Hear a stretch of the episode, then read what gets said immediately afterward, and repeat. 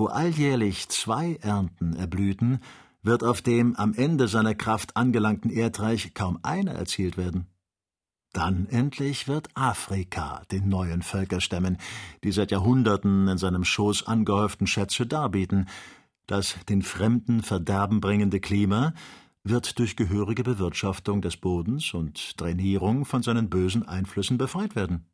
Man wird die zerstreuten Gewässer in einem gemeinsamen Bett zur Herstellung eines schiffbaren Kanales ansammeln, und so wird dieses Land, über dem wir schweben, fruchtbarer, reicher, lebensfrischer als die anderen, sich zu einem großen Reiche gestalten, in welchem noch erstaunlichere Entdeckungen als der Dampf und die Elektrizität der Zukunft vorbehalten sind. Das möchte ich wohl erleben, sagte Joe. Dazu bist du zu früh aufgestanden, mein Junge. Übrigens, hob Kennedy hervor, wird jene Zeit, in der die Industrie alles zu ihrem Nutzen ausbeutet, aller Wahrscheinlichkeit nach sehr langweilig sein. Bei der Erfindung so vieler Maschinen werden die Menschen sich schließlich gegenseitig durch dieselben vernichten. Ich habe mir immer gedacht, dass der jüngste Tag dann anbricht, wenn ein ungeheurer, zu einer Spannung von drei Milliarden Atmosphäre erhitzter Kessel unseren Erdball in die Luft sprengen wird. Und ich denke, dass die Amerikaner nicht die Letzten sein werden, die an dieser Maschine arbeiten, bemerkte Joe. Ich gebe zu, dass es unter Ihnen große Kupferschmiede gibt, erwiderte der Doktor, aber folgen wir nicht weiter dem Zuge dieser Erörterungen und begnügen wir uns damit, dieses Mondland zu bewundern, da uns der Anblick desselben vergönnt ist. Die Sonne, welche gerade ihre letzten Strahlen durch die Masse der aufgetürmten Wolken gleiten ließ, schmückte die geringsten Unebenheiten des Bodens mit einem goldenen Saum. Riesenhafte Bäume, baumartige Kräuter, auf dem Boden dahinkriechende Moose. Alles hatte seinen Teil an dieser Lichtausströmung. Das leicht wellenförmig gestaltete Terrain sprang hier und da in kleinen konischen Hügeln vor. Keine Berge am Horizont, unermessliche grüne Hecken, undurchdringliche Zäune, dornige Dschungeln trennten die Lichtungen, in denen sich zahlreiche Dörfer hinstreckten. Riesenhafte Euphorbien umgaben sie mit einem natürlichen Befestigungswall, indem sie sich an die korallenförmigen Zweige der Sträucher hingen. Bald schlängelte sich der Hauptzufluss des Tanganikasees, der Malagasari, unter einem grünen Teppich dahin. Er bot den zahlreichen Wassern eine Zuflucht, welche aus zur Zeit des Hochwassers angeschwellten Strömen entstanden waren oder von in der Tonschicht des Bodens befindlichen Teichen herkamen.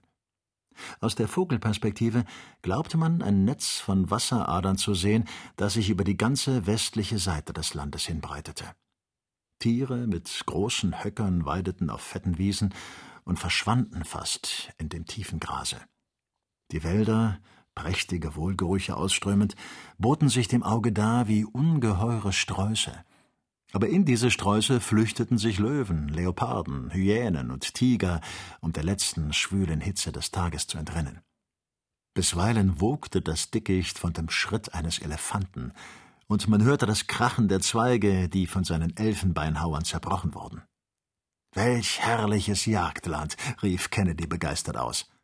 Eine aufs Geratewohl in die Tiefe des Waldes hineingesandte Kugel würde sicher irgendein gutes Wild treffen. Können wir nicht einen Versuch machen? Nein, mein lieber Dick. Es naht eine böse, von einem Sturm begleitete Nacht. Die Stürme aber sind schrecklich in diesem Lande, wo die Sonne einer ungeheuren elektrischen Batterie zu vergleichen ist.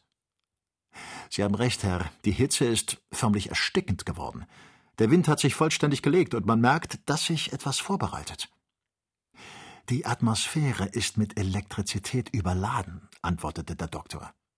Jedes lebende Wesen ist gegen diesen Zustand der Luft, welcher diesem Kampfe der Elemente vorangeht, empfindlich. Und ich gestehe, dass ich nie bis zu diesem Grade davon berührt worden bin.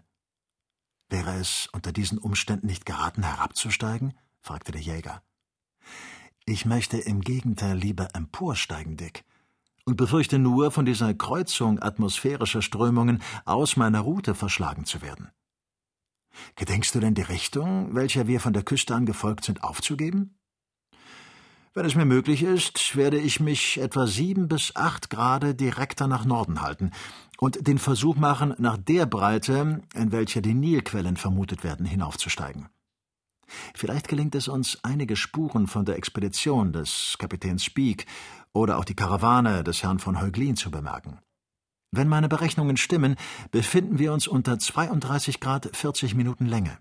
Und ich möchte geraden Weges über den Äquator hinaufsteigen. Sieh doch, rief Kennedy seinen Begleiter unterbrechend. Sieh doch dort die Nilpferde aus den Teichen auftauchen, diese blutgierigen Fleischmassen und jene Krokodile, die geräuschvoll nach Luft schnappen. Sie ersticken fast vor Hitze, meinte Joe.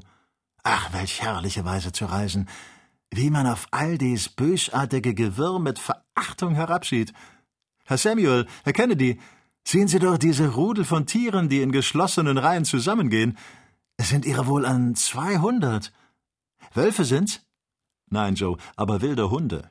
Eine berühmte Rasse, die nicht davor zurückschreckt, sich selbst mit Löwen in einen Kampf einzulassen. Von ihnen angefallen zu werden, ist das Schrecklichste, was einem Reisenden widerfahren kann. Er wird sofort in Stücke gerissen.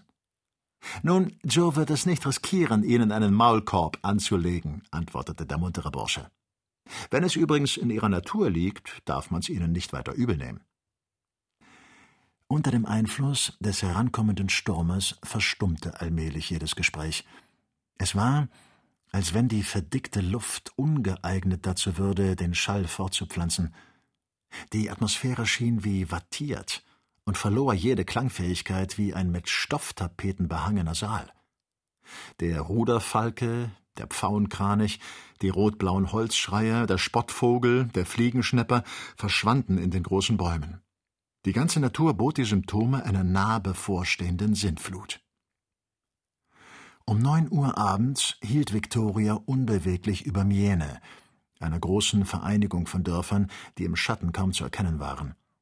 Zuweilen zeigte der Widerschein eines Sonnenstrahls, der sich im trüben Wasser verirrt hatte, regelmäßig verteilte Gräben, und bei einem letzten Aufleuchten konnte der Blick noch die ruhige, düstere Gestalt der Palmbäume, Tamarinden, Sykomoren und riesenhaften Euphorbien erspähen.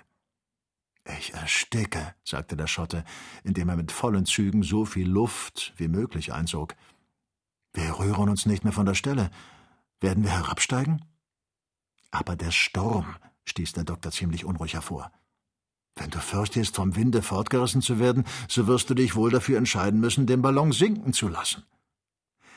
Der Sturm wird vielleicht diese Nacht noch nicht losbrechen, versetzte Joe. Die Wolken sind sehr hoch. Das ist auch ein Grund, der mich davon zurückhält, über sie emporzusteigen. Wir müssen uns zu einer bedeutenden Höhe erheben, würden die Erde aus dem Gesicht verlieren und die ganze Nacht nicht wissen, ob und auf welcher Seite wir weiterkommen.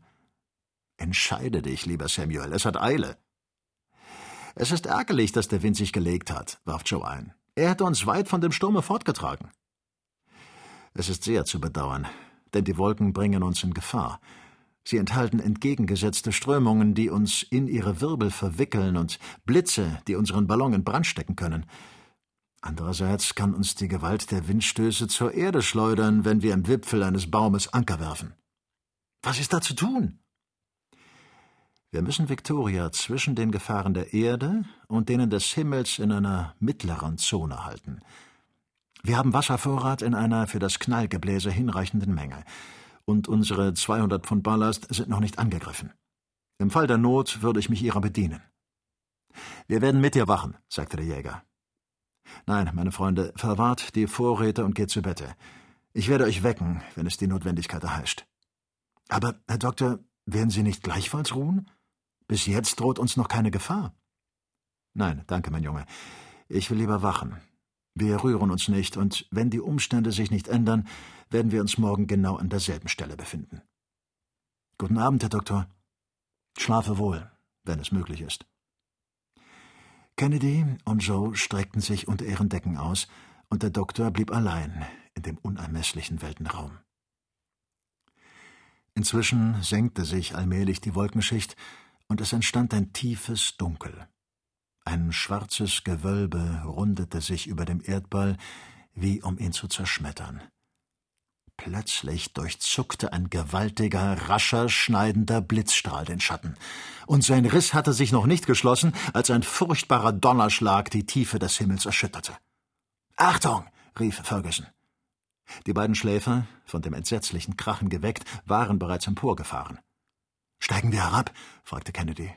Nein, der Ballon würde nicht standhalten. Steigen wir, ehe diese Wolken sich in Wasser auflösen und der Wind sich entfesselt.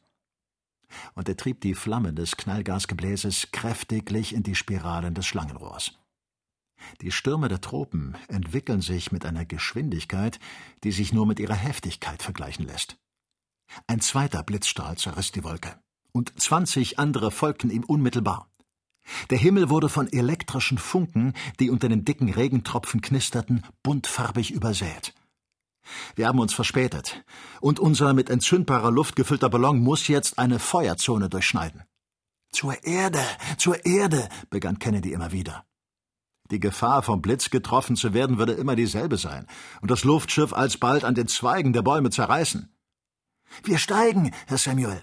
Schneller, noch schneller. Es ist nicht selten, dass in diesem Teile von Afrika während der Äquatorialstürme 20 bis 30 Blitze auf die Minute gezählt werden. Der Himmel steht buchstäblich in Feuer und die Donnerschläge dauern ununterbrochen fort. Der Wind entfesselte sich in dieser entzündeten Atmosphäre mit einer wahrhaft erschreckenden Gewalt. Er wirbelte die weißglühenden Wolken wild durcheinander wie ein ungeheurer Ventilator, der diesen ganzen Brand in immer neue Bewegung bringt. Der Dr. Ferguson erhielt sein Knallgasgebläse in voller Hitze. Der Ballon dehnte sich aus und stieg. Kennedy hielt inmitten der Gondel auf seinen Knien die Vorhänge des Zeltes zurück. Das Luftschiff drehte sich im Kreise, und die Reisenden, welche sich des Schwindels nicht erwehren konnten, vermochten sich nur mit Mühe in der Gondel festzuhalten. Es bildeten sich große Vertiefungen in der Hülle des Ballons. Der Wind setzte sich hinein, und der Seidenstoff erdröhnte unter seinem Druck. Eine Art Hagel, dem ein lärmendes Geräusch voranging, durchfurchte die Atmosphäre und rasselte auf den Ballon nieder. Dieser setzte indessen sein Emporsteigen fort. Die Blitze zogen feurige Flammentangenten an seinen Kreis. Er stand in einem Feuermeer.